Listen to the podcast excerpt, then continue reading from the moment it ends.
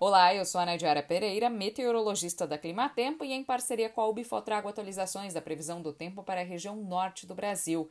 Nesta semana são esperadas chuvas generalizadas e com volumes expressivos sobre grande parte dos estados, especialmente entre o interior do Amazonas, Pará, Amapá, norte do Tocantins, pode chover de 70 a mais de 100 milímetros em diversas localidades.